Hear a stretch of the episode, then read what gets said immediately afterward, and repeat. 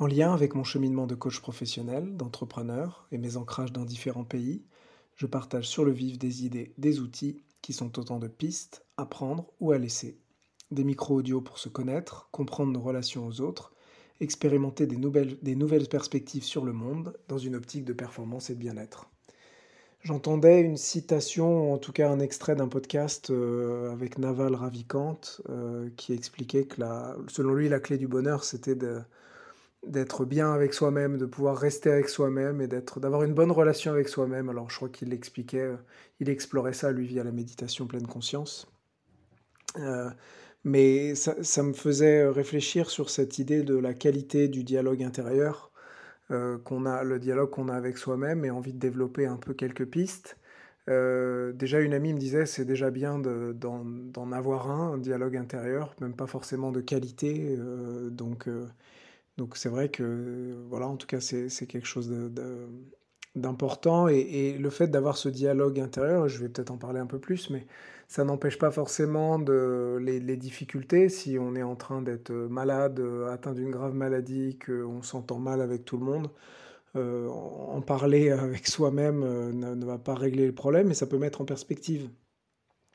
Et, et, aussi, ça permet de, de, se détacher un peu du, des sujets eux-mêmes, quoi, de la difficulté des sujets, voilà, de prendre du recul, comme on dit aussi.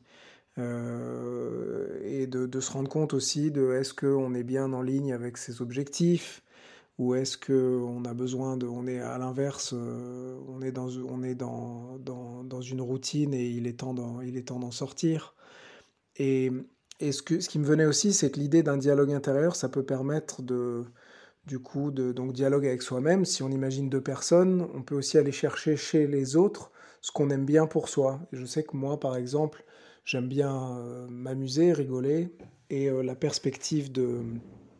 Et, parfois, ce, trait-là est, un peu absent, ou je peux me prendre trop au sérieux. Donc en réfléchissant euh, de quelle compagnie ai-je envie, je peux l'émuler chez moi et aller le chercher, aller le chercher chez moi. Donc parfois c'est la légèreté, être plus léger, la partie de moi plus légère, ou la profondeur, ou, on aime bien être avec quelqu'un à qui on fait confiance, donc c'est se faire confiance. Et donc travailler ce dialogue-là euh, est intéressant et ça peut paraître un peu théorique, euh, mais je pense que peut-être déjà le fait d'en parler comme ça, ça peut vous évoquer des choses selon vos propres modalités. Après, il y a plein de manières pratiques de, d'émuler ou de stimuler ce, dialogue. Ça peut être la fameuse pratique du, journal, euh, qu'on entend pas mal dans certains cercles entrepreneuriaux américains.